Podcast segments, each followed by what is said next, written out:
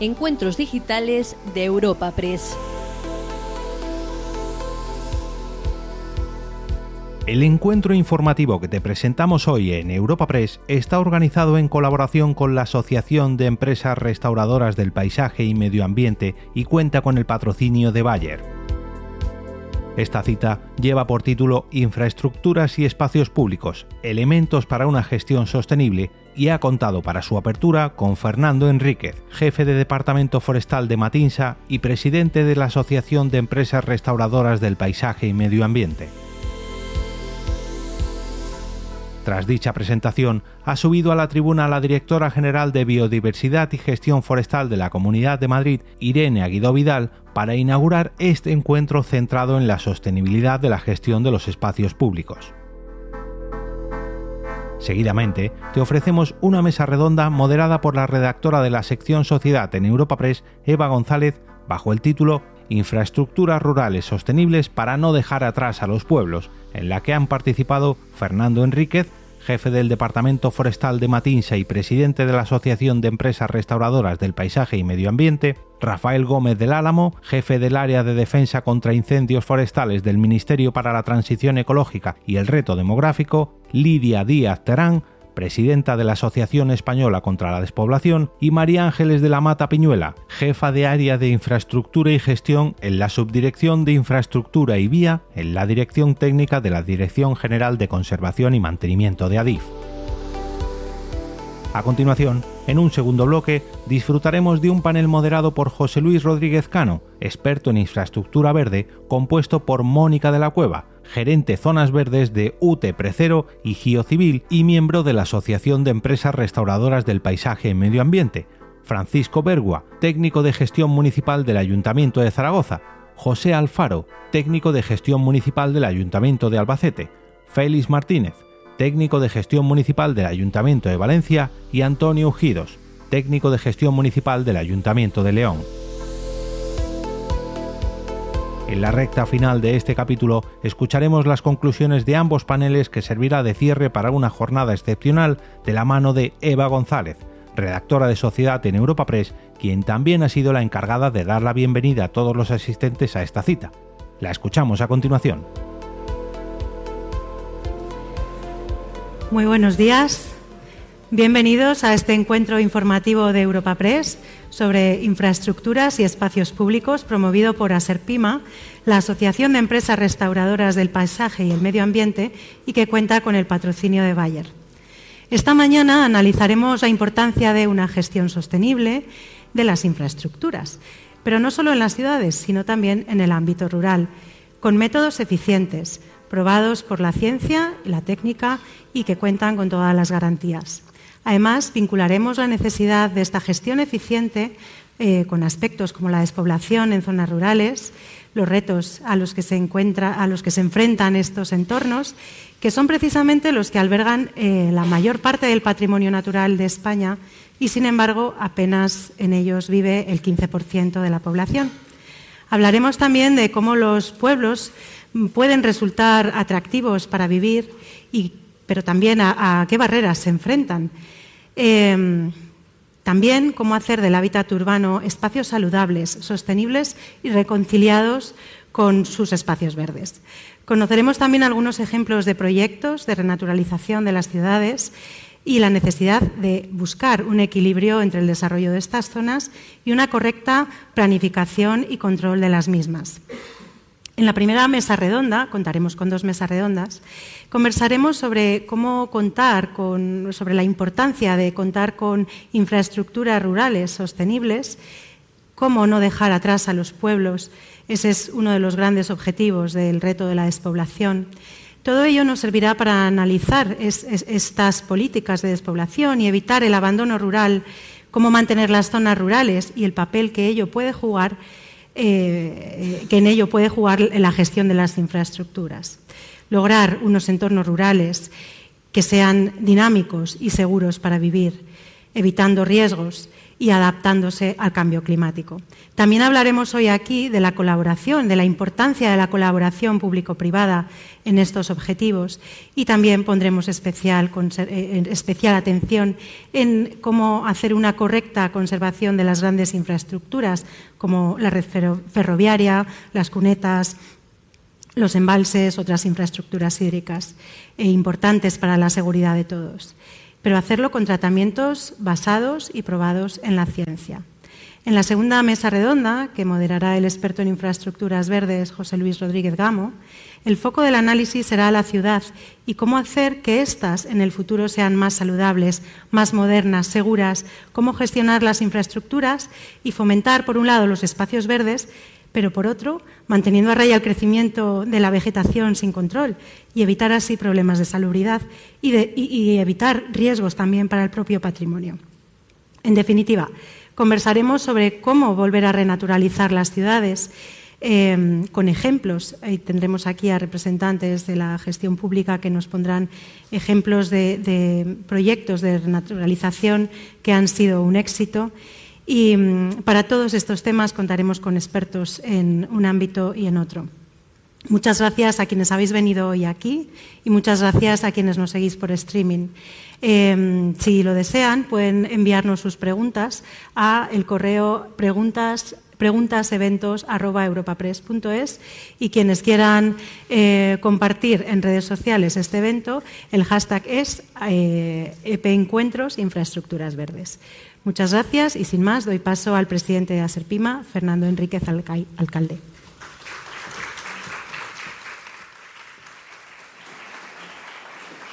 Buenos días a todos.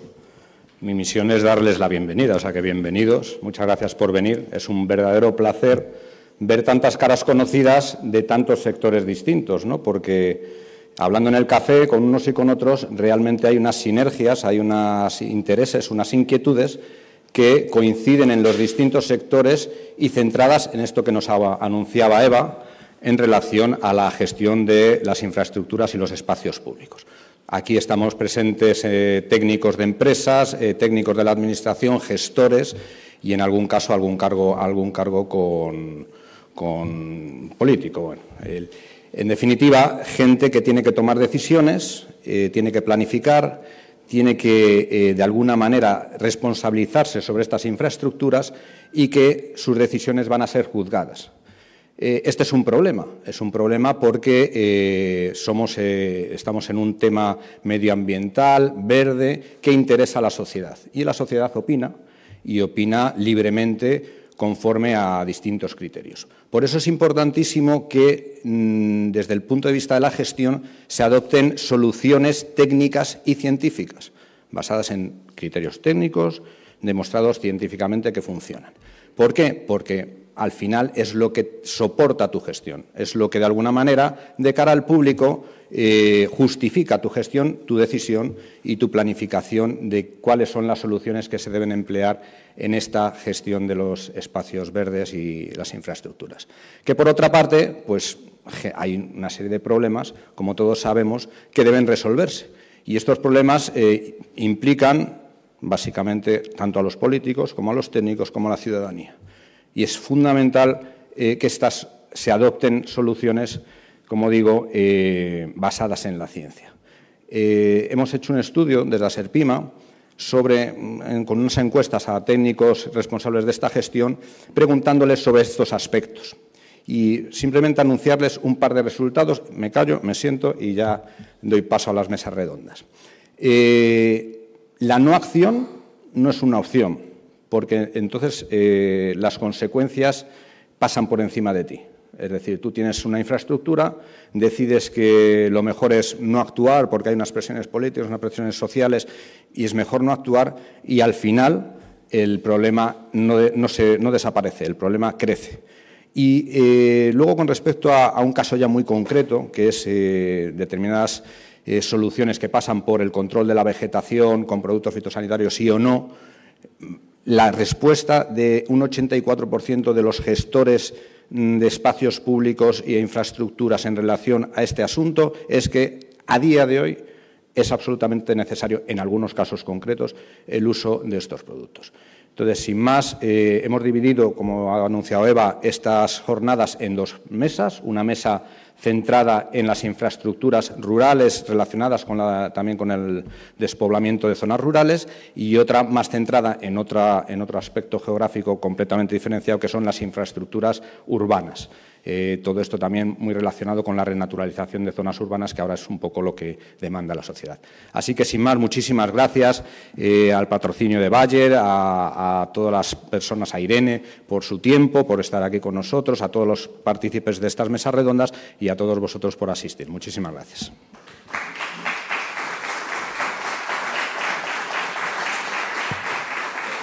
Bueno, buenos días y muchas gracias por invitar a la Consejería de Medio Ambiente, Agricultura e Interior de la Comunidad de Madrid, a la que represento como directora general de Biodiversidad y Gestión Forestal. Mi nombre es Irene Aguiló y eh, tengo el honor de inaugurar esta jornada tan interesante sobre gestión sostenible de infraestructuras y espacios públicos. ¿Y qué es lo primero que nos viene a la cabeza cuando hablamos de infraestructuras y espacio público? Pues todos pensamos inmediatamente en las ciudades y sus puentes, túneles y calles. A mayor escala, en un ámbito metropolitano, también en vías férreas y carreteras. Y en el ámbito profesional del medio ambiente en el que nos movemos nosotros, pensamos quizá en infraestructuras verdes y azules. Las ciudades presentan hoy grandes oportunidades y desafíos en la búsqueda de espacios urbanos más saludables, sostenibles, conectados e inclusivos el desarrollo del concepto de ciudad ha evolucionado en todo el mundo a lo largo del siglo XX y primeras décadas del XXI, indicando distintas tendencias de cómo pueden ser los espacios urbanos y humanos y condicionando su gestión. Voy a poner algunos ejemplos. Las ciudades del conocimiento de los años 60 elevan el entendimiento de la ciudad como generadora de las condiciones que propician la creación, el intercambio, la evaluación y la actualización del conocimiento mediante interacciones entre espacios urbanos por un lado y habitantes por el otro. El concepto de ciudades saludables, que surge de la Carta de Ottawa de 1986 y su comprensión de la salud como algo creado y experimentado por las personas dentro de las configuraciones de su vida, donde aprenden, trabajan, juegan o aman. La ciudad educadora, que surge en la década de los 90, con la idea central de la inversión cultural y la formación permanente de su población. La ciudad creativa, como paradigma, que también surge en la, década de los 90, con la idea central de la inversión cultural y la formación permanente de su población. El paradigma de la ciudad creativa, que también empieza a perfilarse en los años 90, estableciendo un poderoso vínculo entre cultura y economía, bastante interesante, basado en la creatividad. Ya más modernos, en el año 2010, son los conceptos de ciudad resiliente, destacando nuevos modelos de gobernanza pública orientados a mitigar riesgos y dar respuesta a los desafíos de cada localidad, y también de ciudad innovadora, con el foco en la financiación de las actividades de innovación a favor del desarrollo sostenible de las ciudades.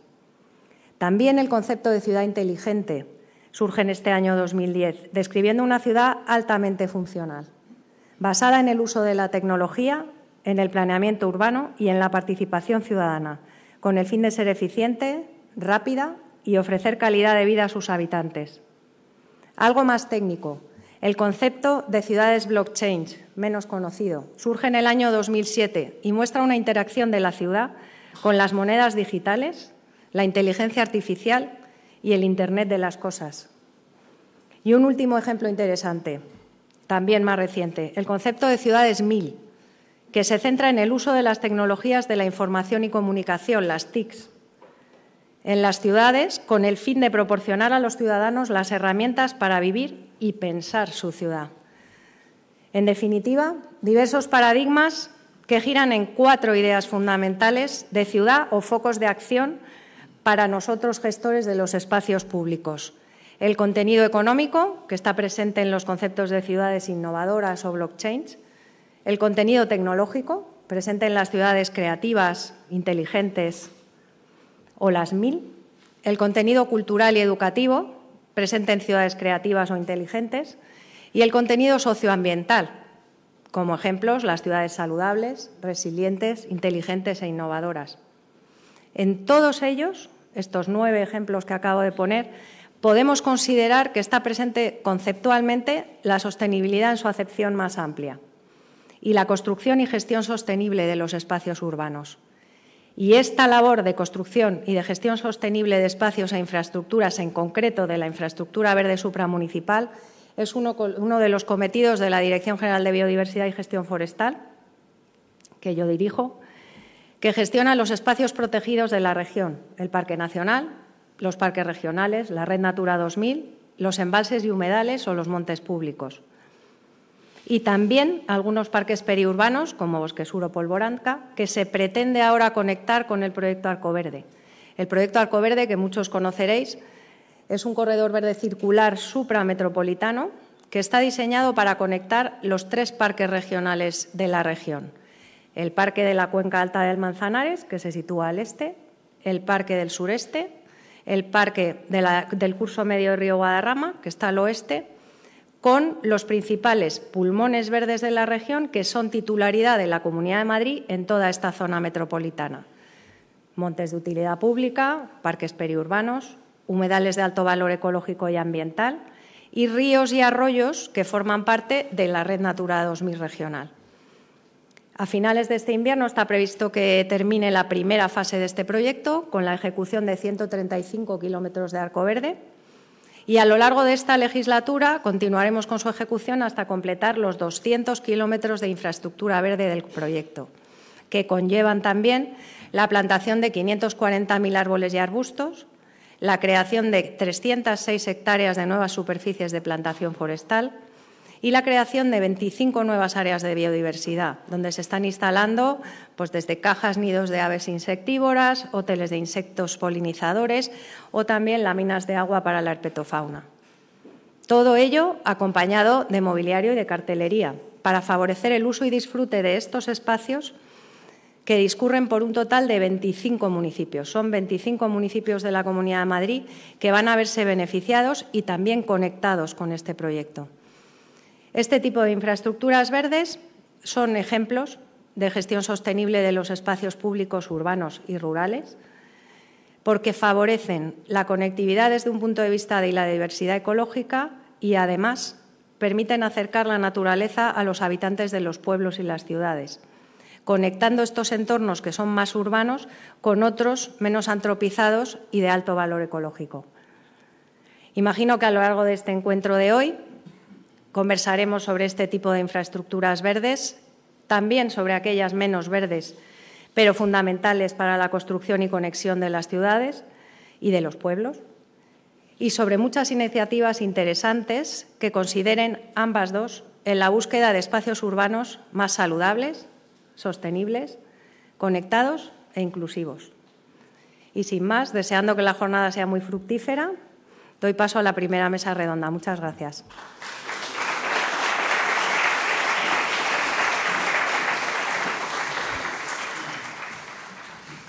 Muy bien, pues aquí estamos de nuevo. Eh, voy a, en primer lugar, presentarles a nuestros ponentes en esta interesantísima mesa redonda. En primer lugar, eh, en el extremo les presento a Rafael Gómez del Álamo. Rafael es el jefe de área de defensa contra incendios forestales del Ministerio para la Transición Ecológica y el Reto Demográfico. En segundo lugar, a Fernando Enrique, que ya le conocemos, es el presidente, eh, el, presidente de, de Aserpima. En tercer lugar tenemos a, Lidia Díaz Terán, la presidenta de la Asociación Española contra la Despoblación. Y eh, junto a mí, a mi izquierda, está María Ángeles de la Mata Piñuela, eh, jefa del área de... Esto sí tengo que leerlo porque es un cargo larguísimo. Y es jefa de área de infraestructura y gestión de la Subdirección de Infraestructura y Vía en la Dirección Técnica de la Dirección General de Conservación y Mantenimiento de Adif, en definitiva.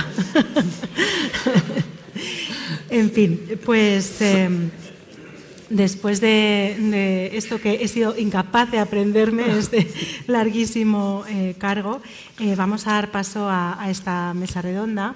Eh, no sé si quizá para romper el hielo, Fernando, em, ¿qué tal si, nos cuentas por qué es tan importante una correcta conservación de las infraestructuras y sobre todo en el ámbito rural?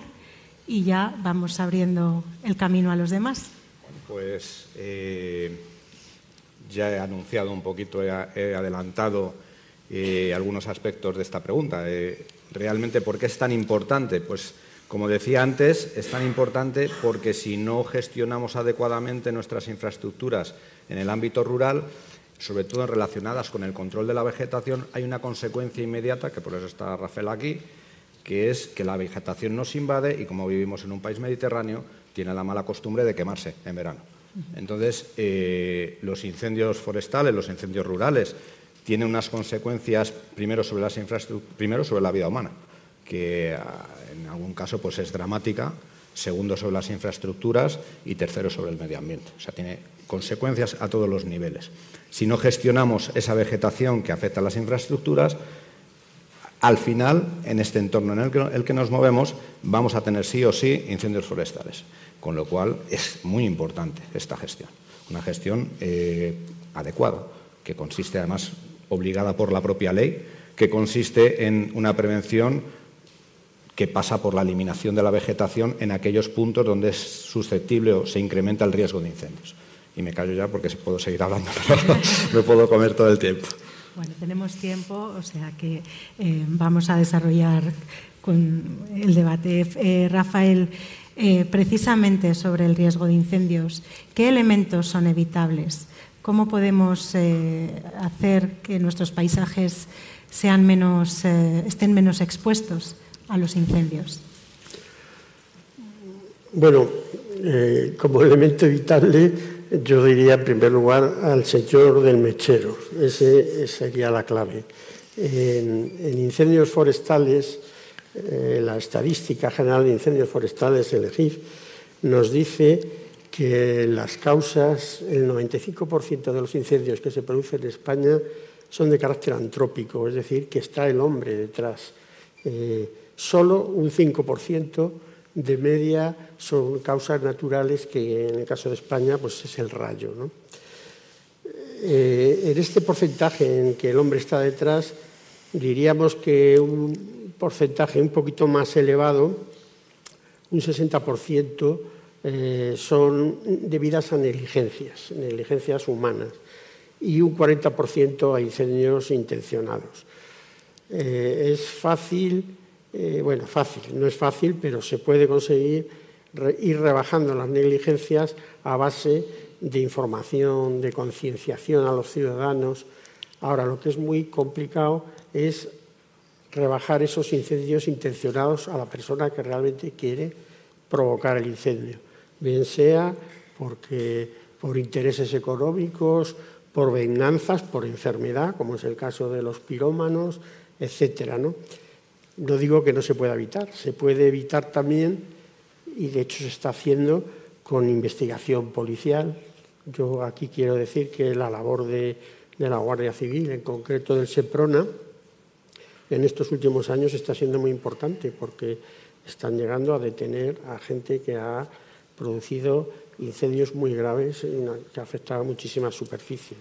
También eh, la guardería forestal, que también trabaja eh, la investigación de causas, no, con mayor dificultad para la investigación policial y ahí por eso insisto en que el SEPRONA eh, hace un trabajo eh, muy importante.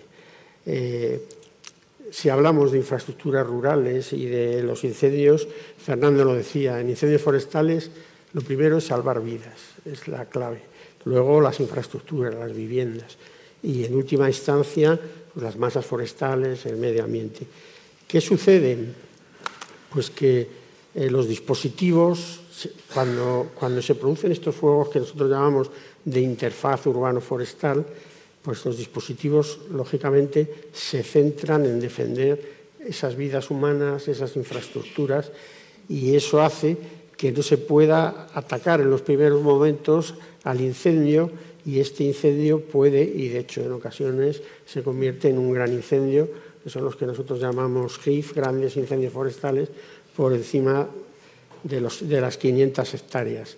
Entonces, mm, yo sí quería lanzar por lo menos un, mensaje, porque últimamente eh, leo eh, los grandes gurús de, los incendios que los hay, que yo no, discuto que en su momento trabajaran en incendios, pero sinceramente pienso que dedican el tiempo ya no a incendios, sino a, decir cosas como, por ejemplo, que, eh, que, se tira el dinero con los medios aéreos, por ejemplo.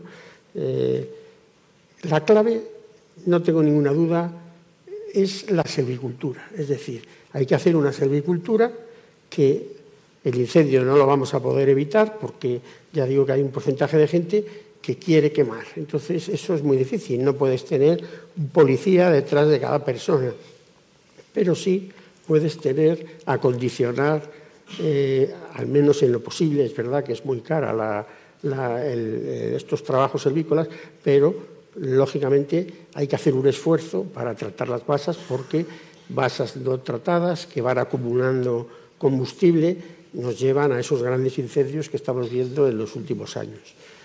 Ahí toda mi, toda, eh, absolutamente de acuerdo. Lo que no estoy de acuerdo es cuando leo que es que hay que detraer el dinero de la extinción para, para llevarlo al otro lado. Eh, bueno, yo soy discípulo de Ricardo Vélez.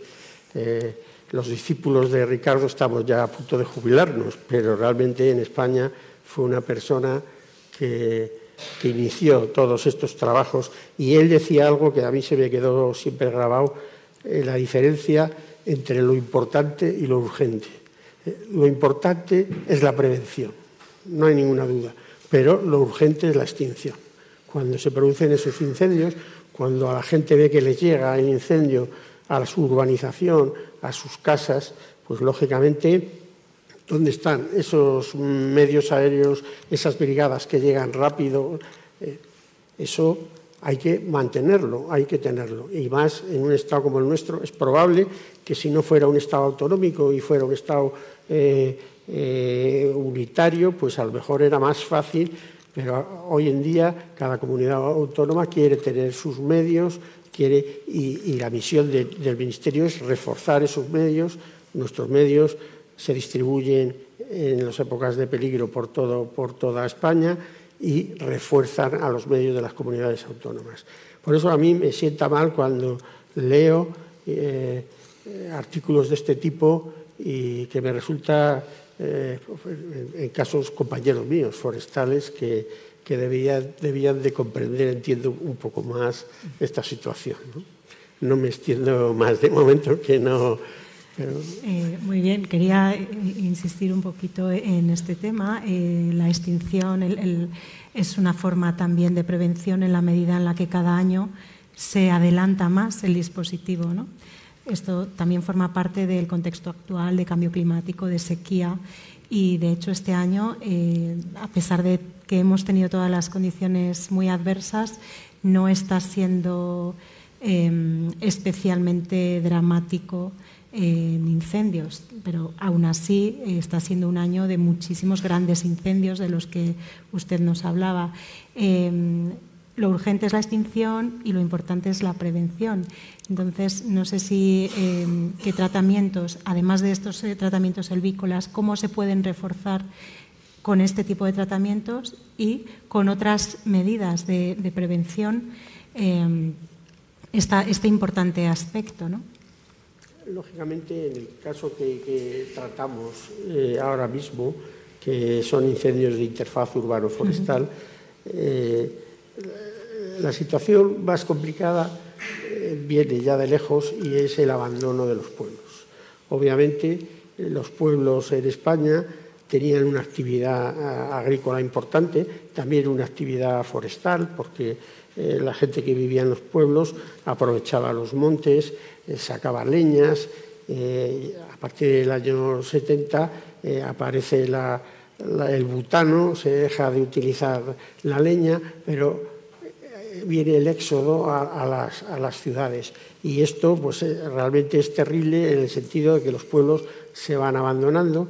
Yo he estado muchos años en Cantabria y, la realidad es que hay pueblos prácticamente que ya quedan cuatro cuatro vecinos. Antes los pueblos pues, tenían su era donde se trillaba, eh, los, eh, los, que vivían allí tenían sus huertas, cultivaban alrededor, es decir, alejaban la parte forestal del pueblo, que estaban en los fondos de los valles y tenían una protección y, se han abandonado estas prácticas, se han abandonado estos cultivos y la naturaleza vuelve donde la regeneración natural matorraliza esas tierras eh, abandonadas y terminan convirtiéndose en masas forestales eh, muy poco tratadas.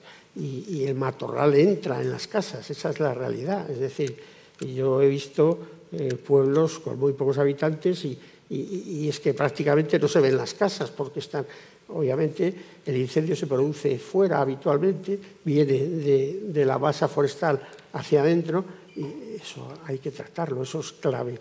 Eh, que, sí, eh, ahora se está insistiendo mucho en dotar a los eh, ayuntamientos que tienen que tener sus planes, pero, pero claro, ayuntamientos pequeños ese trabajo lo hacen diputaciones, en Cantabria que, es uniprovincial, pues no, lo hay, pero tiene que ser la Administración la que se encargue y, debe de tener unas dotaciones importantes para protegerlos. Y aprovecho para decir que, otros compañeros lo dirán, pero es verdad que hay que eh, hacer limpiezas, el desbroce, digamos, manual, en muchas ocasiones es muy complejo. Eh, en otras ocasiones con maquinaria no puede acceder por cuestiones orográficas y es muy importante utilizar todos los medios posibles para realizar esos desbroces. Eh, eh, ahora sabemos que, bueno, pues hay eh, fin, determinados conceptos de que no se puede hacer prácticamente nada, de que ¿no? hay, hay productos que, se han estudiado, que se sabe que son unos herbicidas que no producen daño a la naturaleza, pues hay que utilizarlos porque es una ayuda más para conseguir esto que queremos, la prevención. Con ello entramos en, la materia de, Lidia. ¿no? no sé si nos puedes contar cuál es el diagnóstico de las zonas rurales ahora mismo, porque a pesar de las medidas y de, los, eh, de las medidas y de las políticas que se tratan de poner en marcha, eh, no se consigue detener el, abandono rural y la despoblación rural. Es verdad que la pandemia nos ha abierto como una nueva ventana y hay gente que quiere volver a establecerse en las zonas rurales. Eh, ¿Cuál es el diagnóstico y qué, cuál es el futuro del medio rural español tan importante para mantener a raya también los incendios y, y tener un medio rural vivo? ¿Y cómo la gestión de estas infraestructuras verdes puede ser un foco dinamizador del, núcleo rural en España. Es una pregunta muy larga de responder, por lo tanto voy a ir haciendo resúmenes. En España es muy diverso. La despoblación rural afecta de forma diversa a distintos lugares de España. Para nosotros lo más importante es que se han demostrado que las personas van a la ciudad pues, pues buscan mejoras. Pueden ser económicas, pueden ser sociales, pueden ser culturales, pueden ser creativas, un largo etcétera. Las personas desean vivir en el mundo rural porque quieren otras mejoras. Y esas son las en las que nos tenemos que enfocar. ¿Qué pasa? Hay algo básico, vivas en el campo, en la ciudad. Y es vivienda y trabajo. Y si no hay en los pueblos, pues la gente vendrá de vacaciones y nada más. Ahora bien, si conseguimos que se genere parques de viviendas, que se rehabiliten, que se cambien de modelo, sobre todo, y a la vez se puede generar trabajo, pues mucha gente, muchas personas sí que quieren ir a vivir a los pueblos. Nosotros en nuestra asociación tenemos más de 13.000 solicitudes de personas, de familias que quieren ir a vivir al mundo rural.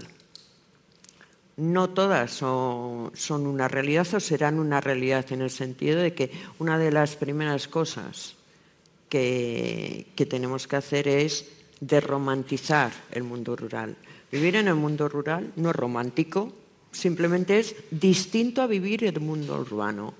¿Por qué? Pues porque eh, tienes más lejos los servicios de salud, tienes más lejos actividades culturales, eh, tienes más lejos las tiendas, las farmacias, cualquier cosa lo tienen más lejos, cualquier cosa menos la naturaleza y en muchos casos evitar la soledad no deseada. Lo demás casi siempre lo tienes más lejos, ganas unas cosas, pierdes otras. Eh, desde, nuestro, desde nuestro coloquio que mantenemos siempre decimos que cuando una persona se quiere ir a vivir al mundo rural, primero que pase dos inviernos, que busque alquiler y pase dos inviernos y luego decida. Porque es lo que hemos hecho muchos. Y efectivamente, si es lo que tú quieres, si es lo que te sale del corazón, dirás, sí, este es mi sitio. Eh, respecto a cómo generamos economía, cómo generamos trabajo, bueno, a mí me ha resultado muy agradable escuchar palabras como blockchain, cadena de bloques, porque precisamente es una de las cosas que nosotros desarrollamos. Es decir, hemos, desde nuestra asociación, lo que nos damos cuenta es, y creo que nos damos cuenta cualquiera de los que estamos aquí, todas las medidas contra la despoblación que se han puesto en marcha hasta ahora no digamos que van fracasando porque algunas en algunos pueblos y en algunos puntos ciertamente son un éxito y son un ejemplo para seguir, pero en general digamos que han sido temporales, precisamente por eso de pasados inviernos, y luego hablamos en muchos sitios. En otros es cierto que lo están haciendo muy bien y están consiguiendo revitalizar las zonas. Desde nuestro punto de vista, mm, tenemos que cambiar, tenemos que crear cosas nuevas, cosas que el mundo ya nos está aportando. Nosotros eh, pensamos, y creo que eso lo pensamos todos, que el patrimonio, que el paisaje, el paisaje es patrimonio, pero es patrimonio no solo de las personas que viven en los pueblos, también es patrimonio de las personas que viven en las ciudades porque también respiran de ello, también se alimentan de ello. Que no se nos olvide que el mundo rural alimenta el mundo urbano. Esta parte, esta parte es una de las más importantes. El paisaje es patrimonio. De ahí podemos sacar quién tiene que gestionar el patrimonio. Para nosotros, para nuestra asociación, el patrimonio como todo lo demás, tiene que ser una gobernanza colaborativa y cooperativa. Es decir, si vamos a una comarca, porque no voy a hablar de pueblos, voy a hablar de comarcas, si vamos a una comarca y va a haber infraestructuras, va a haber cuidado del paisaje, va a haber trabajos para evitar los incendios forestales, lo lógico es, aparte de los ayuntamientos, lo lógico es que se le pida opinión a las personas que viven allí, a todas. Y eso es cogobernanza. ¿Por qué? Porque ahora tenemos todos los medios técnicos para hacer ese tipo de preguntas. No es necesario hacer preguntas eh, muy complicadas, es al revés. Son preguntas que sean sencillas que no impliquen una gran inversión de tiempo para las personas que respondan. Porque nos podemos encontrar que un gobierno de una región tiene unas normas eh, a nivel de ayuntamiento, ya sabemos que derivan otras, y resulta que las personas que viven allí dicen, es que yo esa norma no la quiero, me está haciendo más mal que bien. Eso es gobernanza cooperativa. Las personas somos adultos y tenemos, tenemos el poder de decidir. Eso actualmente con la inteligencia artificial se hace con este teléfono. O sea, no estamos hablando de pasar horas y horas y horas, ni repartir papeles, ni nada. O como decimos en los pueblos, organizamos una merienda y preguntamos, que también vale en los pueblos. Sobre todo saber qué es lo que queremos, qué es lo que quiere cada comarca. Todo esto se hace a través de inteligencia artificial y nos convertimos en adultos en vez de en personas que nos dicen lo que tenemos que hacer. Es nuestro punto de vista. Para que la población precisamente no se sienta ninguneada. ¿no? Claro. La población no se sienta ninguneada y sobre todo que la población pueda opinar si quiere esto o prefiere esto o prefiere lo de más allá. Porque una infraestructura puede resultar que efectivamente hablemos de una pista en un monte. Pues es que las pistas se pueden hacer por muchos sitios y pueden servir para muchas más cosas que lo que, lo es las dos cosas fundamentales, que son cortafuegos para poder subir los camiones y para mover el ganado o para llegar a las zonas de siembra. Pero es que pueden servir para más cosas. Y eso solo lo sabrán las personas que viven allí.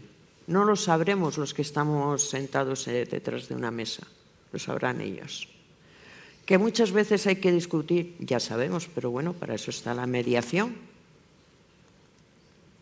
Y en vez de discutir, llegamos a acuerdos que nos beneficien a todos. Aparte de eso, yo pienso que las empresas y, y los gobiernos tienen ahora o tenemos también, como sociedad, también tenemos nosotros, una oportunidad de crear riqueza. Una riqueza que es a través de los datos. Una riqueza que vuelva a las personas que viven en el territorio.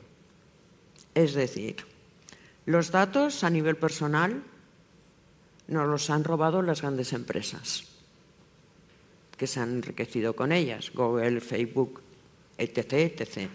Vale, en el mundo rural todavía no.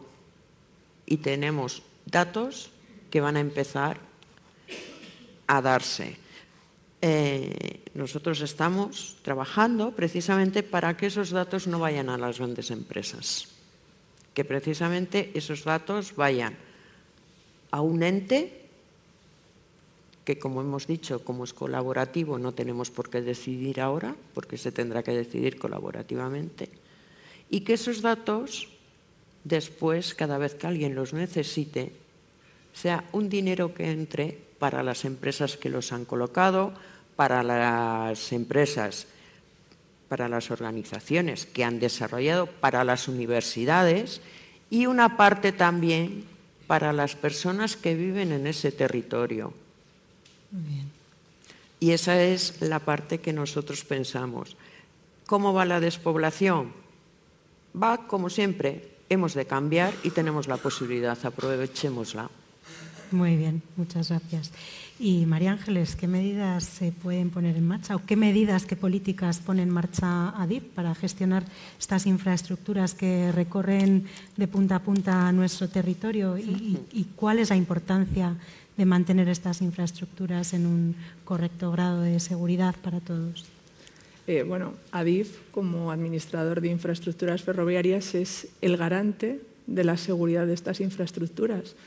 Entonces, eh, ADIF eh, tiene un sistema de gestión de seguridad que para llegar a cumplir con este gran objetivo, ¿no? que es garantizar la seguridad de esas infraestructuras, es necesario eh, tener un control de la vegetación eh, bastante importante.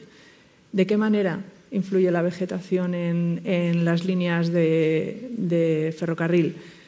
Pues simplemente eh, es necesario regar con productos fitosanitarios en este caso. para, para DIF es imprescindible el uso de estos productos. Eso no quiere decir que, no se sigan la, normativa vigente para el uso de los mismos, pero es necesario porque, eh, aunque parezca eh, increíble, las plantas crecen en, plena vía. En plena vía, eh, la vía está formada por balasto, traviesas y carril. El balasto son las piedrecitas, pues muy bien, el balasto tiene una función entre otras muchas, eh, es, la, parte que, por la que se drena el agua que le llega a la traza de la vía y también tiene, da, proporciona elasticidad a la vía. Si no se controla la vegetación adecuadamente en las vías, se pierden esas propiedades de, este material tan importante de vía. Y, entonces lo que podría llegar a provocar eh, son incidentes y llegado en, un extremo accidentes. De ahí que, Adif, eh, pues, eh, en el cumplimiento de, su objetivo de garantizar la seguridad, eh, pues tiene que tener contratos que, lo que se, se, quiere conseguir es mantener el control de la vegetación. es necesario para, como digo, para mantener la seguridad en las infraestructuras ferroviarias, pero también es necesario eh, tener un control de la vegetación en las zonas próximas a la vía para evitar el riesgo de incendios, como comentaba eh, Rafael. Eh, es, algo, es, algo, fundamental de cara a la seguridad de los propios viajeros, pero también de, de toda la población. Entonces, ADIF tiene, es consciente de que puede ser eh, uno de los focos de, que, provoque un incendio y por lo tanto pone todos los medios disponibles que están a, su alcance. No cabe ninguna duda de que el ferrocarril es un medio de transporte sostenible y que también está muy concienciado con el medio ambiente. Por lo tanto, este uso de estos productos fitosanitarios, que concretamente en ADIF se hacen con el paso de un tren herbicida que riega tanto la propia plataforma como, los márgenes, eh, es algo fundamental y pone mucho empeño en hacerlo correctamente, siguiendo toda la normativa vigente, teniendo trazabilidad de los productos fitosanitarios, investigando eh, hemos tenido que, aprender cuándo es necesario utilizar un producto fitosanitario y cuándo no es necesario utilizarlo porque no va a tener, los resultados esperados. Entonces, em, cuando no es así, no se utiliza. Para eso también nos dejamos asesorar, evidentemente, por expertos. Y, además, eh, es muy, muy, importante también para DIF garantizar que la vegetación no va a suponer un problema a las circulaciones, me refiero.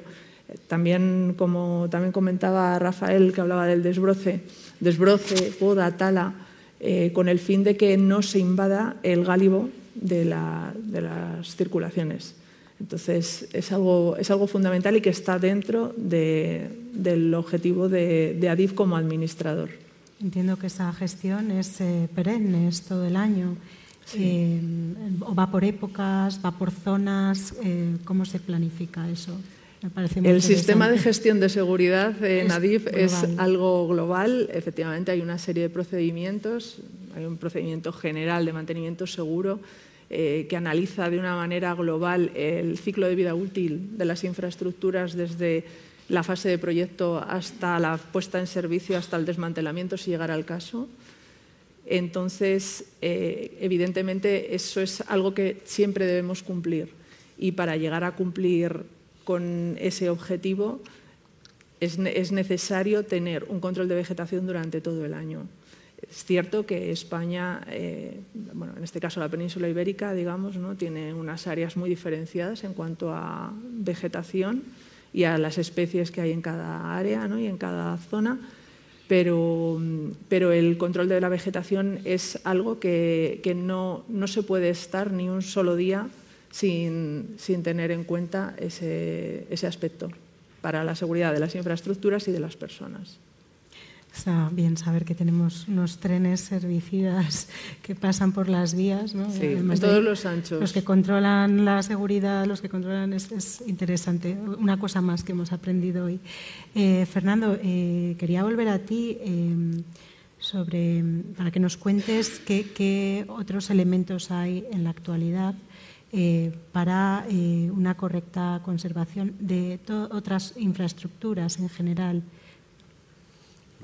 la tecnología ha avanzado muchísimo.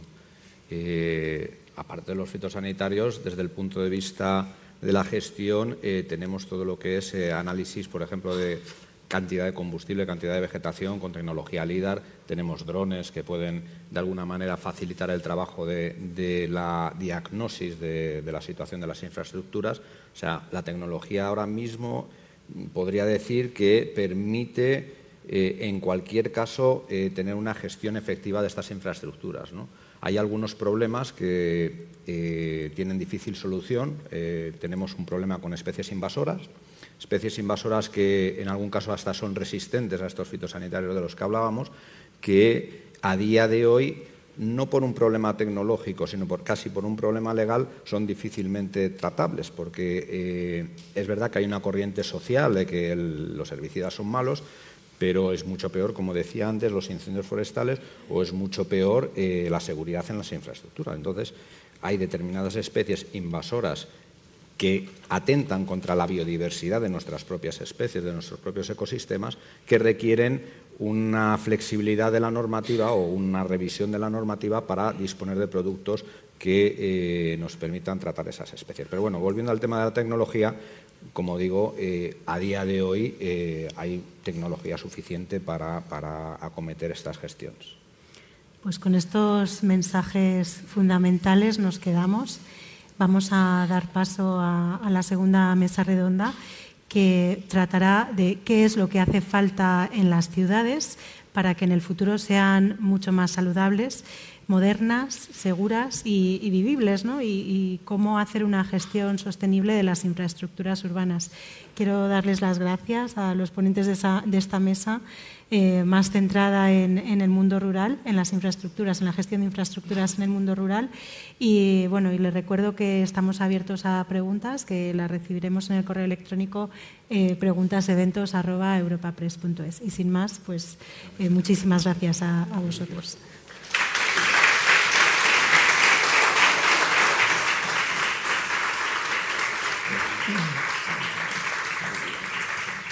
Bueno, pues empezamos. Lo primero de todo, agradecer a Serpima que nos haya invitado a, esta mesa, a coordinar esta segunda mesa en la que ya vamos directamente a, ver el reto de la gestión de las infraestructuras verdes en las ciudades.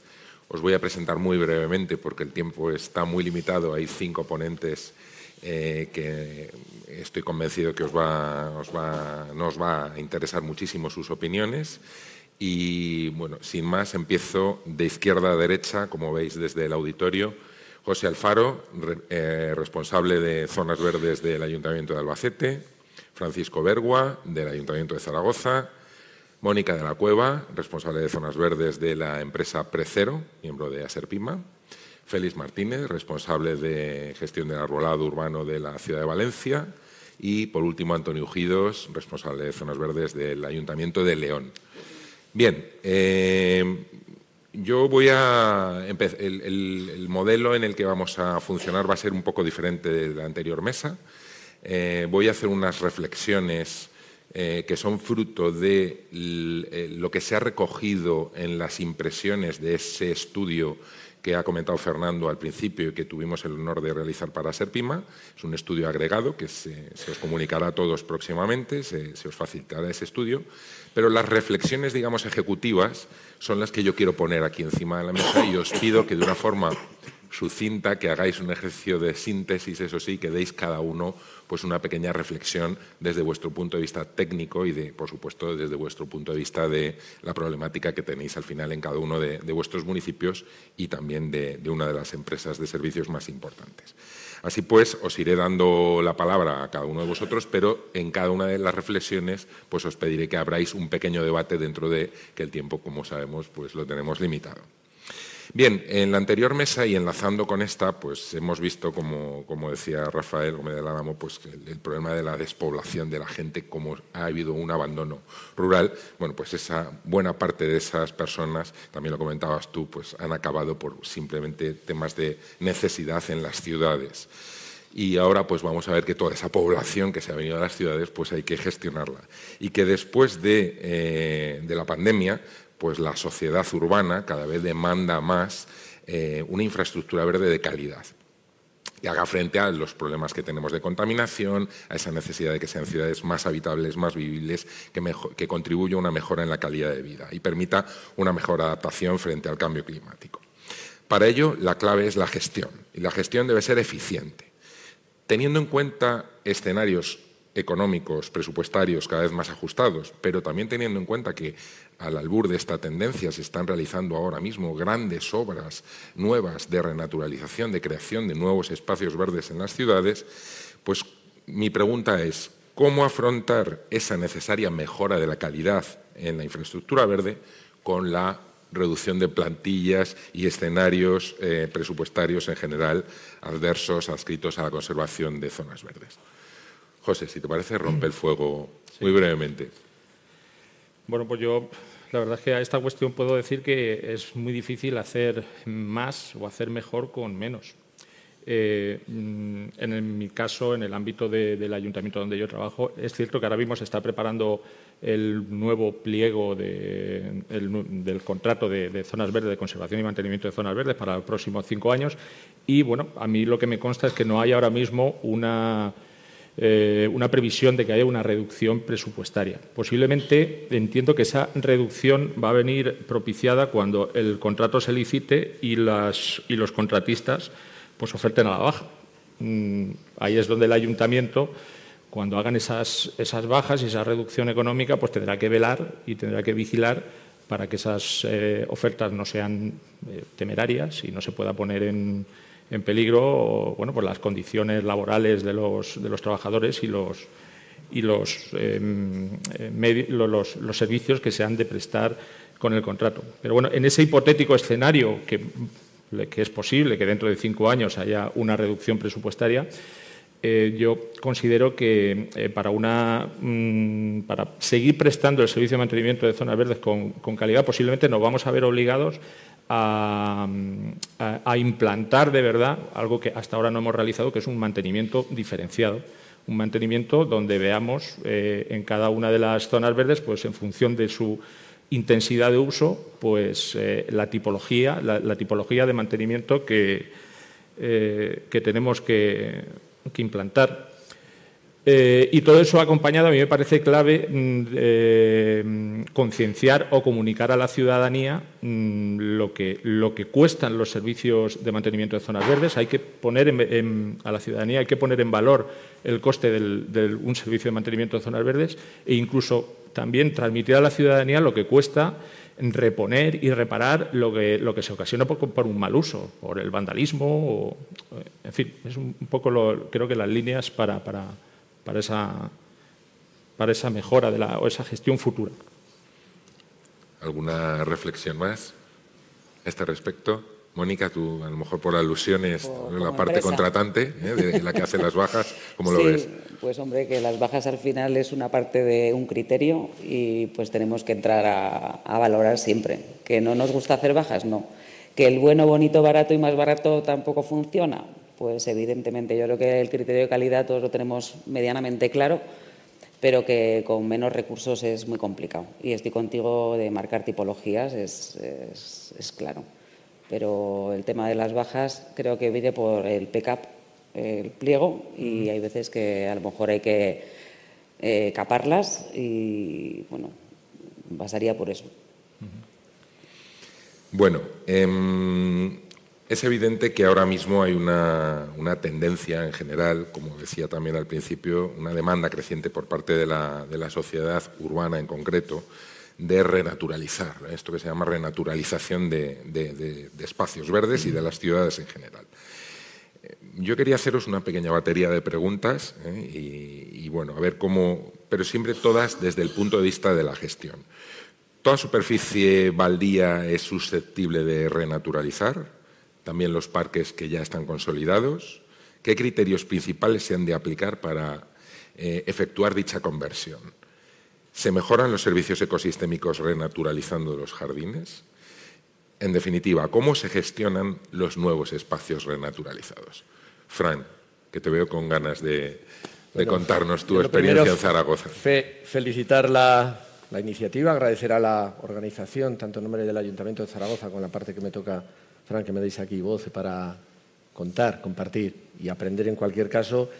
Y yendo a lo concreto, que si no me disperso, los que ya me conocéis, abundando en lo que decía José, y antes de entrar en eso, que probablemente todos los que estamos aquí estamos de acuerdo, vamos a ver, mm, son insuficientes los recursos económicos que se disponen en estos momentos en los distintos, hablo del entorno de los ayuntamientos, de los 8.100 municipios que conforman esta España, para abordar el servicio, por cierto, público obligatorio de lo que se denomina parques y jardines, donde además, por cierto, el 80%, y lo saben muy bien las empresas y los compañeros y compañeras que hay aquí, el 80%, se va con personal. Lo digo porque vamos a estar hablando de cuestiones, si me permitís, incluso muy filosóficas, que están muy bien, pero las verdades del barquero es que cuántos dineros tenemos.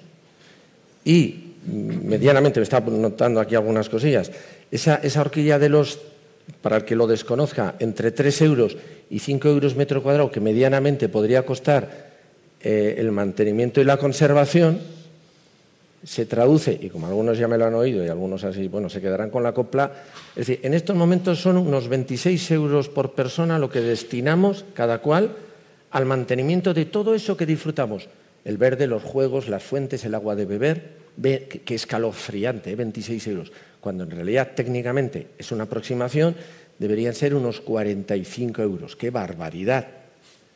Unos cuatro gin tonic, por cierto, una frase célebre.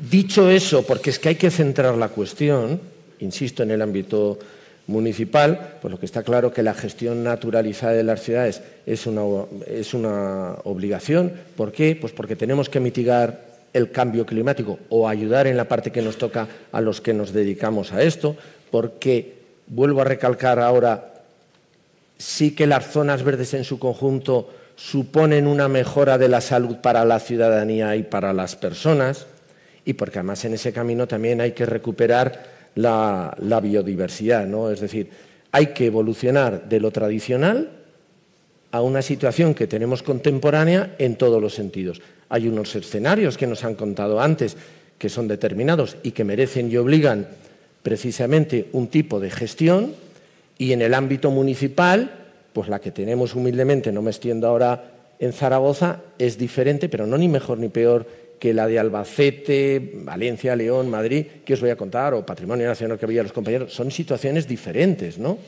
Y hay que, y hay que ver, pero casi cedo la palabra y luego apuntaré algo porque si no monopolizaré aquí. Esa es mi opinión. Antonio, danos tu punto de vista sobre este punto de la renaturalización. Bueno, yo eh, yo aquí, más que, más que decir a dónde queremos llegar, yo creo que cualquier alternativa es válida desde el punto de vista de la renaturalización, siempre y cuando esté controlada. Que muchas veces yo creo, yo me considero un poco, como técnico municipal y hablando del punto de partida, me considero un poco huérfano de soluciones en ese sentido. No, no, veo que, que tampoco eso esté muy claro desde el punto de vista técnico. Yo incluso algunos conceptos los revisaría.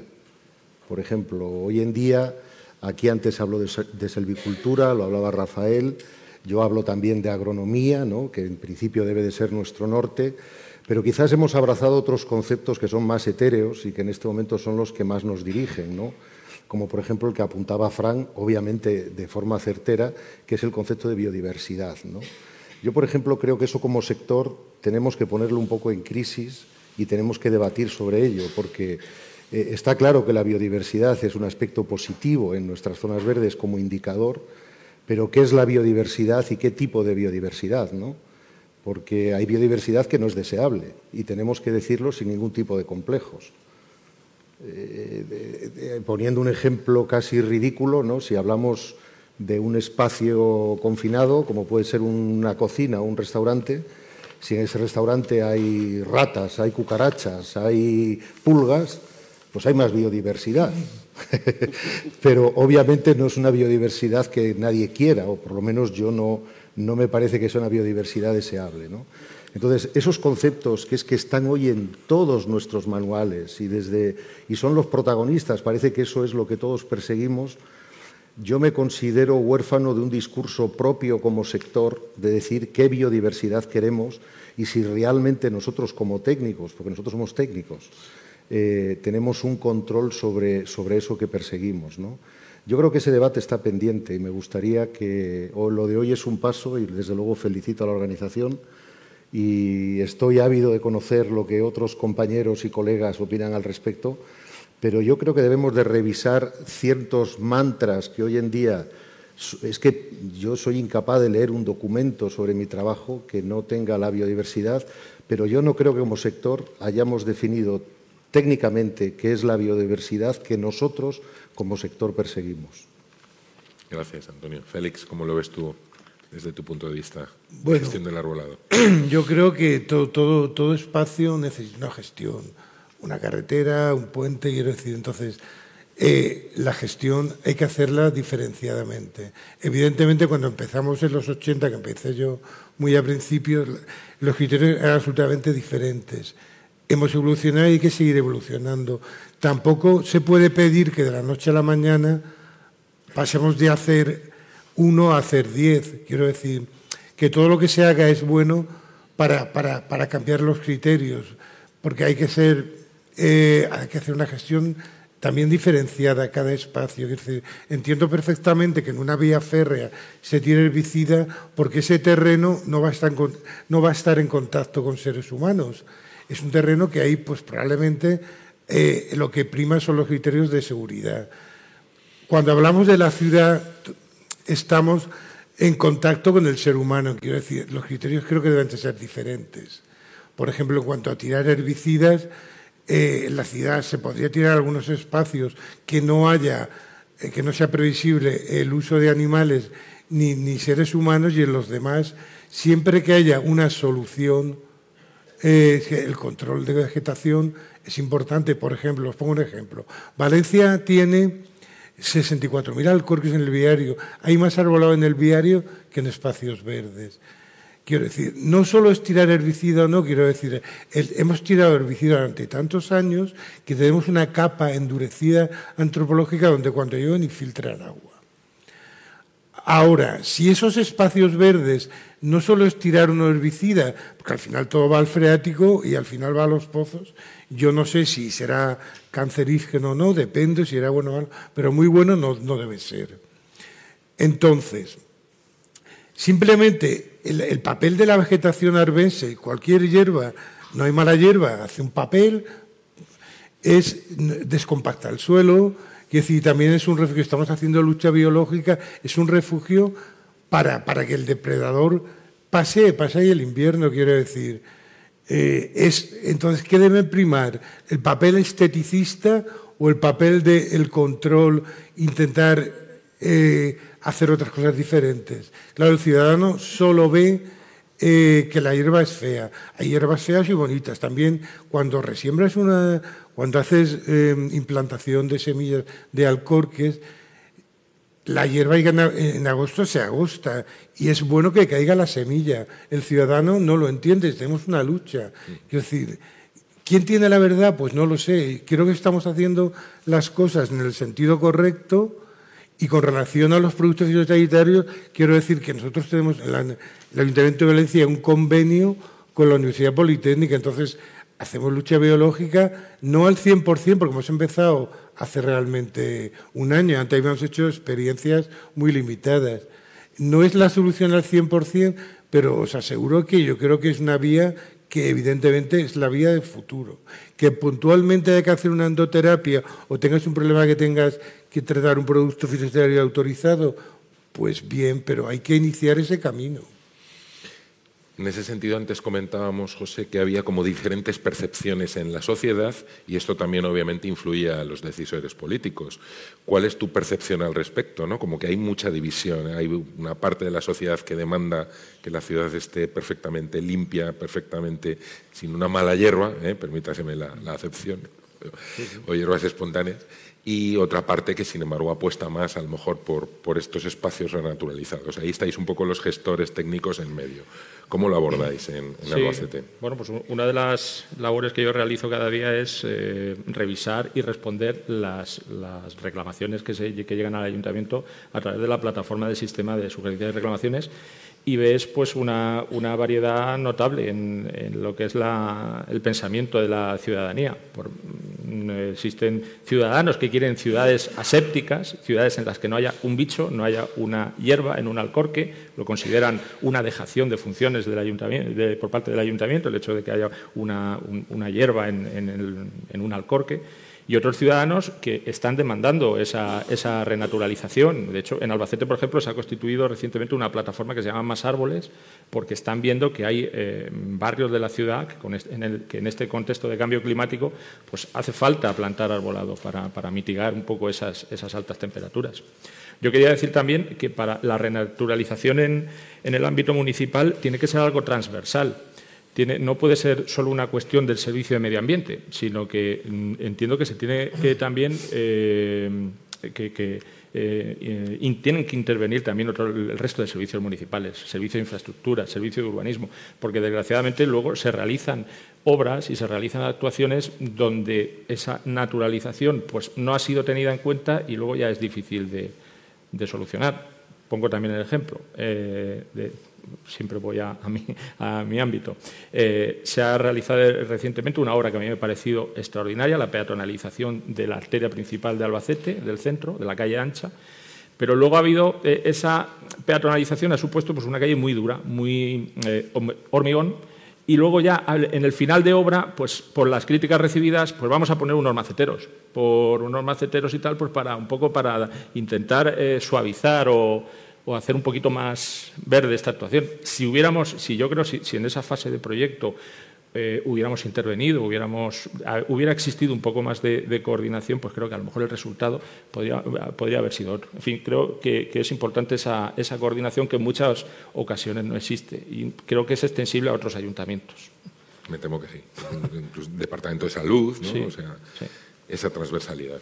Sí, eh, un poco al hilo de, esto que estamos sacando ahora, que estamos tocando, del tema de la tendencia al menor uso de, productos fitosanitarios, eh, y que obviamente se reflejaba bastante en, en, el estudio, te quería preguntar, Antonio, cómo sugieres abordar de manera eficiente la gestión de las diferentes plagas. ¿eh?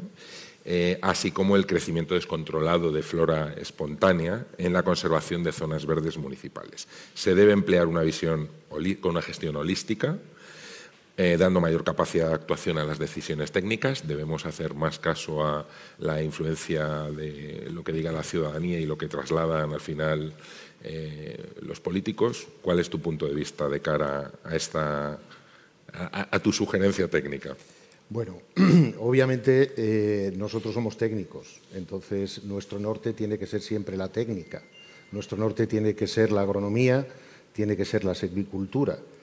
Y eh, vuelvo a decir un poco el, punto de partida, porque yo aquí sigo viendo que como sector tenemos problemas, tenemos problemas y tenemos que debatir para solucionar estos problemas. ¿no? Uno de ellos, nosotros lo primero que tenemos que hacer es reconocer el ascendente sobre nosotros que tienen las instituciones que nos dicen qué productos fitosanitarios podemos utilizar y qué productos no. O sea, como técnicos, nosotros no podemos cuestionar los dictámenes, por ejemplo, que hace la Agencia Europea de Seguridad Química. Yo, como técnico municipal, recibí hace unos años, y me imagino que si hay alguien aquí de Castilla y León también lo recibiría, un, un, una demanda del procurador del común, donde como técnico municipal me preguntaba por el uso del glifosato, y me decía qué opinaba yo al respecto y qué medidas y qué tal. Y yo decía, pero vamos a ver, cómo una persona desde un ayuntamiento que dedica su tiempo a lo que dedica y que tiene los medios que tiene, se puede cuestionar o se puede plantear el uso o no uso de glifosato. ¿Con qué elementos técnicos yo como técnico municipal puedo tomar esa decisión? Creo que es un absurdo, es una situación irresoluble. Es que ya tenemos instituciones que lo hacen. Y la pregunta es, ¿por qué no reconocemos el ascendente sobre nuestro trabajo que tienen esas instituciones? Es decir, yo no puedo decidir si se puede usar o no se puede usar el glifosato, ni creo que lo podamos hacer ninguno de los que estamos en esta sala. Ni tenemos formación, ni tenemos preparación, ni tenemos medios, ni es nuestro trabajo. Pero si hay una agencia europea que lo permite en determinadas circunstancias y utilizado de determinada manera, ¿por qué eso se cuestiona? Hablo desde el punto de vista técnico. ¿no? Entonces yo, en ese sentido, yo eh, eh, como sector digo, nosotros tenemos que enrocarnos en la parte técnica y la parte técnica es una parte que, cada vez está más clara, ¿no? que nos, dice qué podemos hacer y de qué manera debemos hacerlo. ¿no?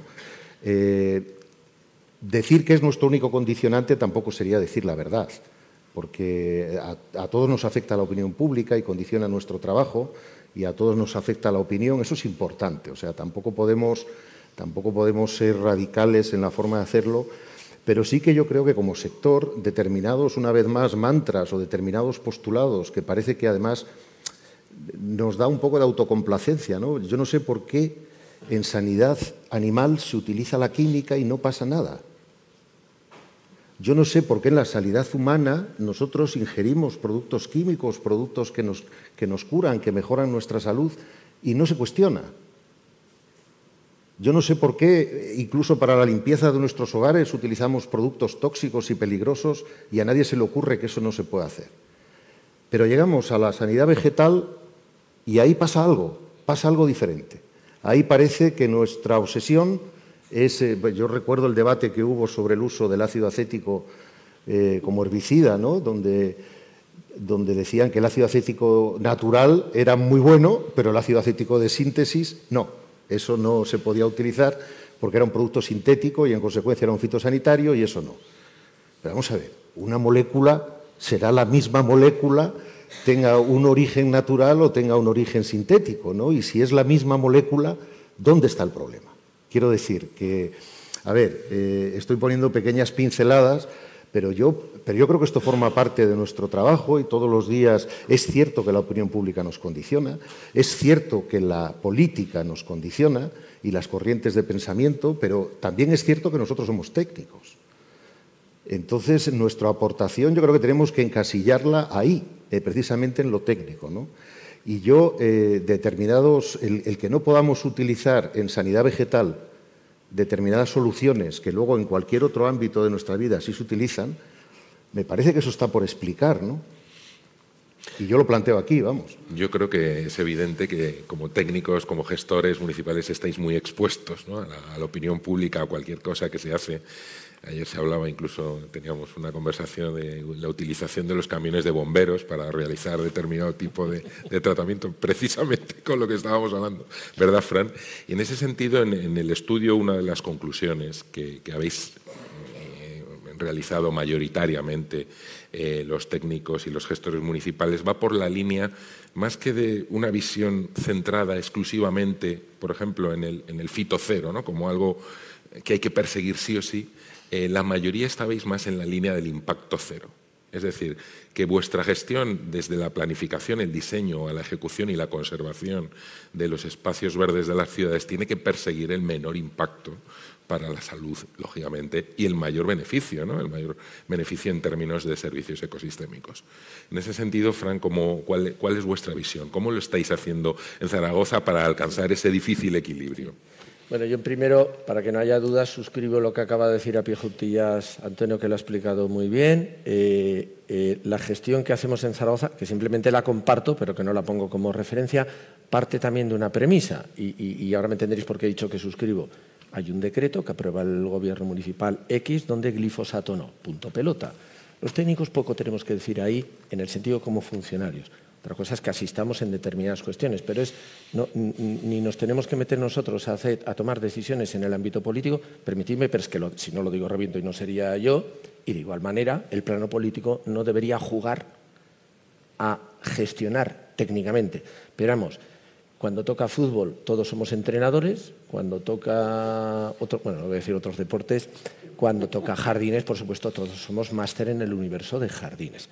Dicho eso, y llego a, lo concreto. Zaragoza, porque os hagáis una, idea, como he comentado, pues no se puede utilizar un herbicida, en este caso para controlar unas hierbas, y entonces ahora niego la mayor. ¿Y qué es eso de que hay que controlar unas hierbas? ¿Dónde ha dicho que tengamos que controlar o quitar unas hierbas? Entonces nosotros planteamos una gestión diferente, donde por poner un ejemplo, determinadas hierbas, plantas que pueden salir de forma espontánea o no en alcorques y platabandas, son un refugio para esos insectos beneficiosos que de forma natural existen y que pueden controlar unos insectos pues, que son más, más que malignos, que nos causan problemas en un escenario de la ciudad, que es diferente al ámbito natural, y que para ellos es un escenario eh, hostil. ¿De acuerdo? Con lo cual, entonces las hierbas no son ningún problema, son una oportunidad, siempre y cuando tengamos los recursos y los medios para poder mantenerlo. Esta es la cruda eh, realidad. Nosotros tenemos en, Zaragoza, en números redondos, unos 170.000 árboles, unos 120.000 más o menos en, en viario. Está ver unas cifras este año, pues duplicamos los alcorques floridos, alcorques vivos, llámalo, es decir, con una serie de plantas que lo que van a hacer es albergar, como decía, intencionadamente una serie de insectos, más allá de la estética que mejoran la ciudad y que, por cierto, también ayudan a limitar, como decía antes, esos, ese efecto eh, de isla de calor y tal, que lo, que lo, que lo tenemos. ¿no? Eh, este año vamos a contar, va a parecer que voy a invadir a alguien, permítame la broma tonta, con 125.000 insectos beneficiosos. De los que vienen ahí, por supuesto, se empadronan en Zaragoza, en los árboles, es decir, no tenemos que volver a soltarlos. Esto es importante en una estrategia de gestión de conservación biológica conservativa, pero también lo voy a decir sin ningún complejo, y estamos utilizando productos insecticidas para el picudo rojo de las 400 palmeras, no sé qué. Sí. Estamos utilizando un producto para controlar la procesionaria de 7.000 pinos que tenemos, menudo regalo envenenado, perdonadme, y que me matarán mis antecesores, que tenemos dentro de la ciudad de, Zaragoza y que efectivamente puede causar un problema y lo está causando de primera magnitud en personas, animales, sí, sin complejos. O sea, eh, es que es así. Tenemos también con la galeruca de los olmos, como tantos eh, ayuntamientos de aquí, pues sí, es decir, hay casos y casos.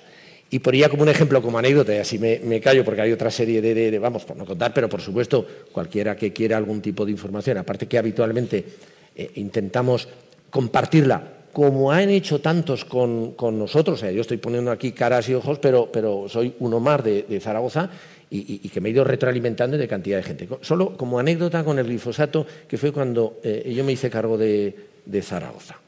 Está el decreto que prohíbe el, glifosato en las zonas verdes. Zonas verdes como calificación urbanística, no es un término al azar. ¿eh? Pero claro, en Zaragoza, que es una ciudad patrimonial, permítanme que haga patria, muy patrimonial, que tienen que ir si no han estado, tiene un patrimonio, como decía, cultural extraordinario con unas murallas. Pero claro, es que las plantas son tan puñeteras que salen donde les da la gana. Y salen en el intersticio de unas murallas. Y te salen una higuera, un tal, y digo, pues nada, como no se puede utilizar glifosato, vamos a ir con la desbrozadora que le vamos a cascar a la piedra milenaria, al veteto a saber, uno haría esa lectura, ¿no? No hay que ser maximalista, creo yo, va un poco a la línea de lo que decía Antonio. Ah, pero, ostras, digo, espera, vamos a lo administrativo que hablamos. Eh, es que hicimos una previa antes, ya perdonaréis. Bueno, joder, como no es zona verde, se puede utilizar el glifosato. Pues chispún, se explica, se entiende, la gente lo asume y, entre comillas, y ya está. Que habrá otro debate que hay muy de fondo, por supuesto, pero como decía Antonio, es que probablemente en nuestra responsabilidad, los que somos gestores municipales y técnicos, si me permitís, empresa, no nos corresponde esa. ¿eh? Me callo. Estamos fenomenal, ya prácticamente fuera de tiempo. Yo me gustaría, eso sí, que Mónica nos diera el punto de vista desde, desde las empresas. ¿no? Esto, Mónica, esto al final perdona la pregunta tan directa, ¿está pagado o no está pagado? Es decir, porque las ciudades tienen unas tendencias, los ciudadanos tenemos unas tendencias, pero las empresas al final tenéis unos contratos y tenéis que hacer todas estas cosas, ¿no? ¿Esto está pagado o no está pagado? ¿Y cómo ves tú la tendencia a futuro? Te agradezco la pregunta porque creo que sabes la respuesta. y breve, por favor. breve, breve evidentemente no está pagado, o sea, y todos lo sabemos. El quitar eh, las hierbas, malas hierbas, eh, hierbas adventicias, llámale X, pues no está pagado. eh, los recursos son infinitos y no sé por cuánto tendría que multiplicar, pues estar a mano quitando malas hierbas con, con quitarlo con otra cosita. Un poquito de glifosato no vendría mal, sobre todo en algunos sitios.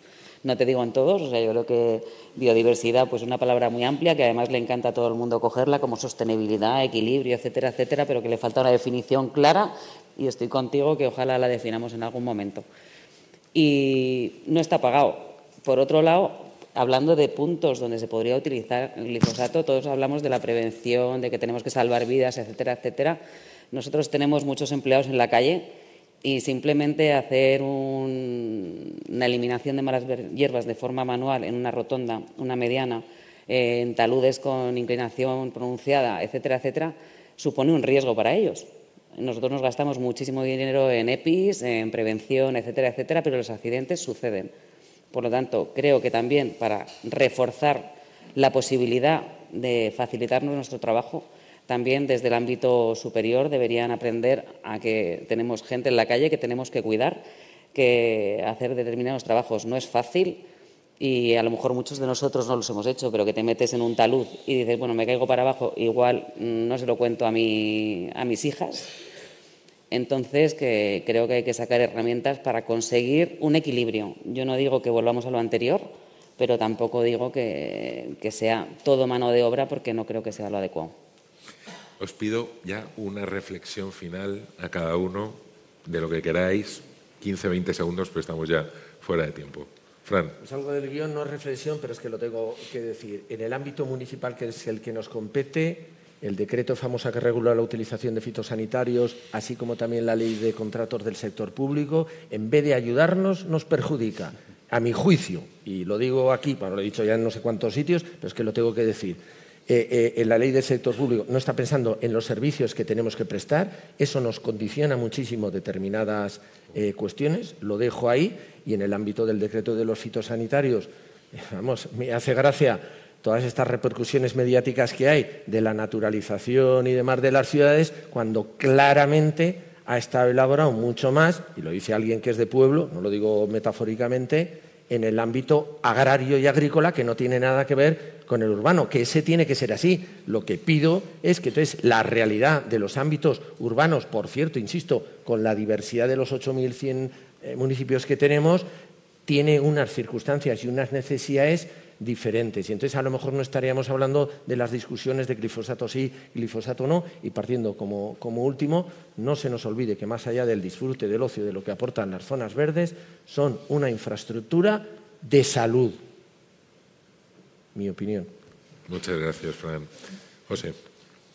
Bueno, yo como conclusión, esa visión eh, de esta última pregunta que, que hiciste, esa visión del impacto cero, a mí me parece que es una visión acertada y una visión racional en, una gestión del mantenimiento de zonas verdes. Me parece que el fito cero, y no lo pongo, eh, no quiero tampoco hacer aquí una crítica eh, total, pero me parece una visión excesivamente radical porque los gestores cada día nos tenemos que enfrentar pues, a situaciones, a dar soluciones concretas y bueno, pues creo que eh, hay que eh, establecer prioridades. Bueno, pues sí, donde se pueda, hagamos tratamientos mecánicos, físicos, lucha biológica, pero donde tenemos contrastado y tenemos eh, que la procesionaria la podemos combatir con la endoterapia, que la galeruca también, o, que a lo mejor para, para, para, mantener determinados paseos o playas de áridos haría falta una legión de personas para mantenerlos libres de malas hierbas y hay que recurrir al herbicida, si ahora mismo está autorizado por esa autoridad sanitaria, ¿por qué no vamos a autorizarlo?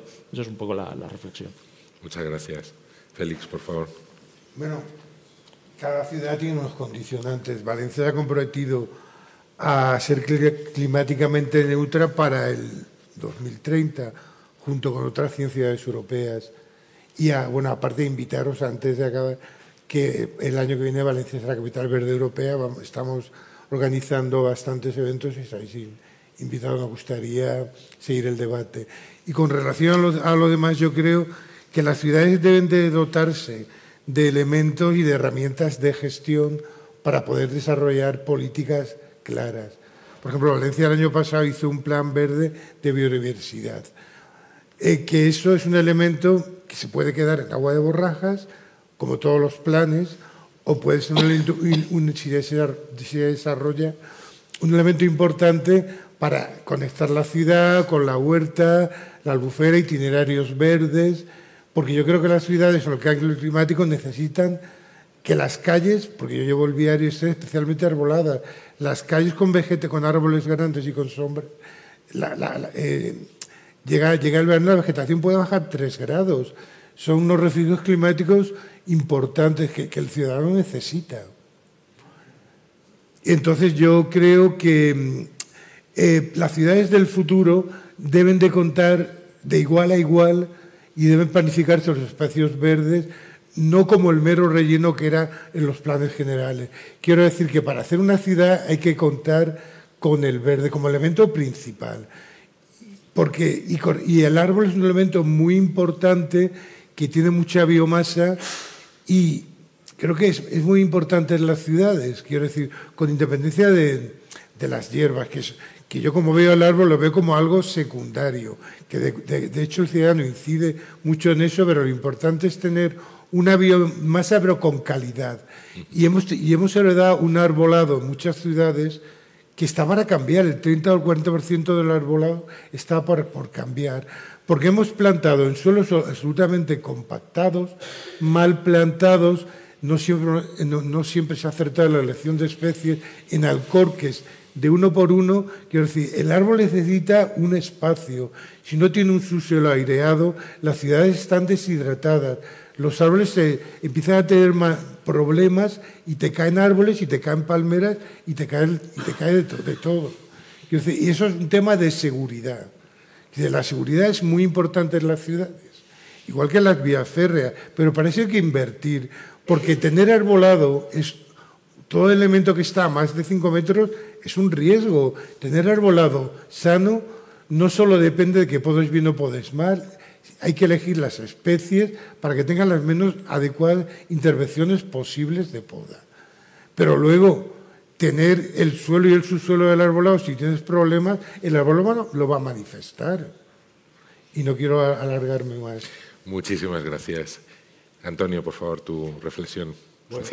Yo suscribir punto por punto todo lo que han dicho mis compañeros porque estoy totalmente de acuerdo con ellos y simplemente plantear que yo creo que hay cuestiones que como sector todavía tenemos que trabajar con ellas, hacer más debates como el que hoy a Serpima nos ha propuesto y seguir trabajando en, en mejorar esos pilares sobre los que luego se asienta nuestro trabajo y procurar ceñirnos a, nuestra, a nuestro área, que es el área técnica abracémoslo, olvidemos un poco, sabiendo que es muy difícil, ¿eh?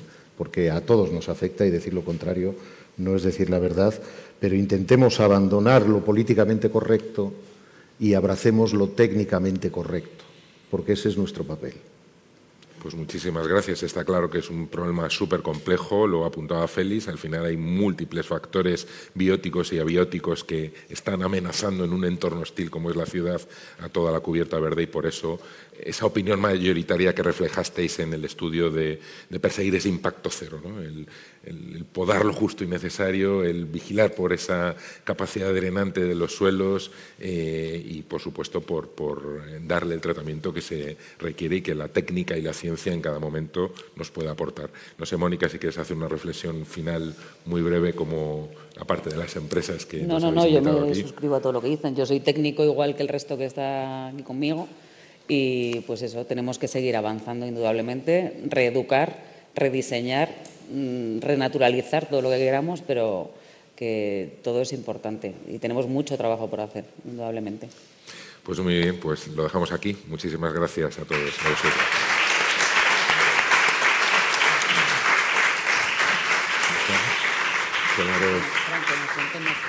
Pues ha sido una mañana muy interesante. Estamos llegando al final. Eh, hemos hablado de infraestructuras, de zonas verdes, de gestión de espacios públicos urbanos y rurales desde una perspectiva sostenible, segura, controlada. Eh, a modo de conclusión, eh, es complicado hacer un resumen porque han salido ideas interesantísimas. En la primera mesa hemos podido conocer el impacto de una correcta gestión de las infraestructuras en el entorno rural, con especial atención a la relación de la conservación y prevención de los incendios o el cuidado de los espacios agrarios. En ese sentido, Rafael Gómez nos ha explicado la importancia de los tratamientos selvícolas para prevenir incendios eh, y nos ha recordado una cosa muy importante, que solo el 5% de los incendios se deben a, causas naturales. Eh, también hemos hablado sobre eh, cómo la despoblación sigue siendo uno de los problemas fundamentales y acuciantes para nuestra sociedad, pero no solamente para las zonas rurales, porque está intrínsecamente relacionada la despoblación rural con, la vida y el cambio trepidante que están viviendo las ciudades. Lidia Díaz nos ha contado que, y nos ha sugerido que es necesario desromantizar el mundo rural y que hay, sin embargo, 13.000 familias que quieren vivir en pueblos, para lo cual necesitan una serie de servicios y de comodidades. Eh, pero eso sí, recomienda y sugiere a quienes lo deseen pasar antes de tomar la decisión definitiva, pasar un par de inviernos en, el pueblo. Y además pide que las políticas contra la despoblación y, para luchar contra el reto demográfico se hagan con gobernanza, preguntando a la población que vive en estos espacios cómo quieren que sean sus vidas. Em, hemos explorado también cómo la no utilización de medios eficientes y probados realmente por la ciencia y eh, con los eh, mecanismos y organismos que hay em, habilitados para ello, em, pues pueden eh, incrementar el abandono rural y también perjudicar la gestión de los espacios eh, públicos y verdes urbanos y además generar otra serie de riesgos, eh, tanto para la seguridad ferroviaria en el caso de Adif como para la proliferación de, plagas también en, las ciudades. Em, eh, María Ángeles nos ha contado cómo Adif precisamente hace una gestión global permanente de todas sus infraestructuras y utiliza herbicidas cuando tiene que hacerlo con el fin de garantizar la seguridad de todos los ciudadanos. Eh, más, es que ha sido intensa la mañana. Em, hemos, hablado, hemos conocido también las principales conclusiones del estudio realizado por, por técnicos municipales encargados de la gestión de espacios verdes desarrollado por Aserpima. Este estudio demuestra cómo existe una marcada tendencia hacia un uso equilibrado de los productos fitosanitarios, siempre, por supuesto, bajo supervisión técnica. La mayoría de los técnicos son conscientes de la necesidad de gestionar el cambio de uso de estos productos pero no de una manera, eh, o sea, de, una manera paulatina, sin poner en riesgo la salud de las zonas verdes y también de los ciudadanos.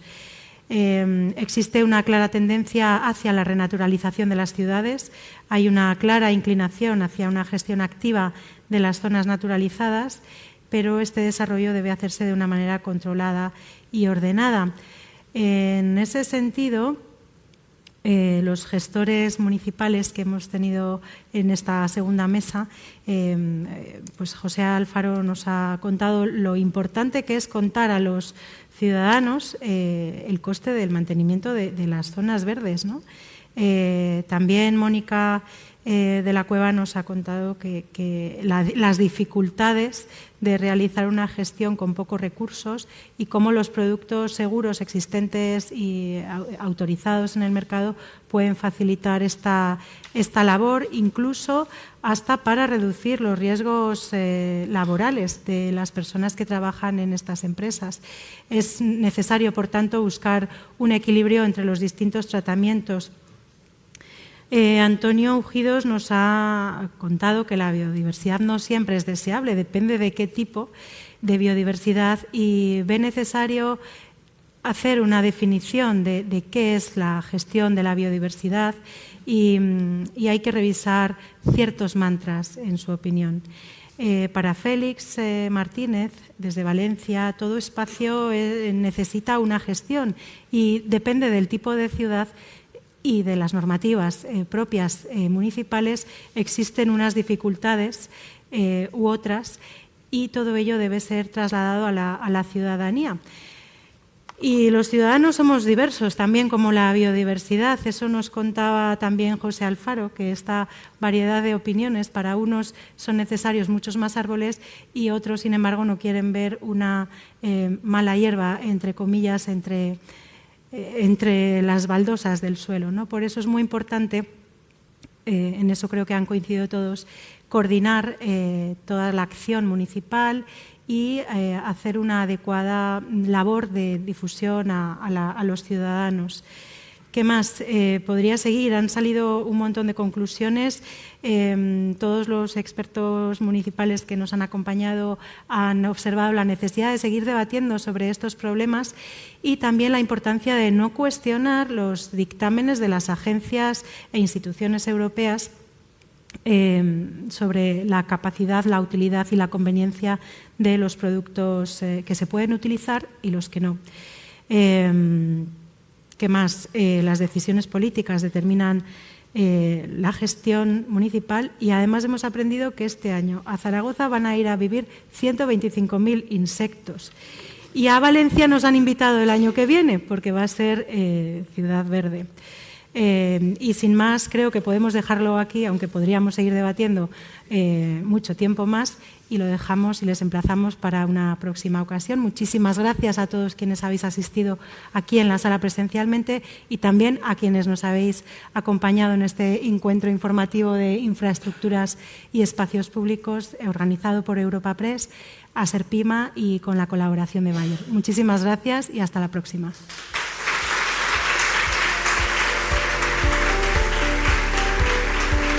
Despedimos esta edición de los encuentros digitales de Europa Press invitando a todos nuestros oyentes a descubrir el resto de episodios de este podcast, así como los del resto de programas de nuestra red a través de europapress.es barra podcast. Recuerda que todos ellos están disponibles en las principales plataformas de podcasting.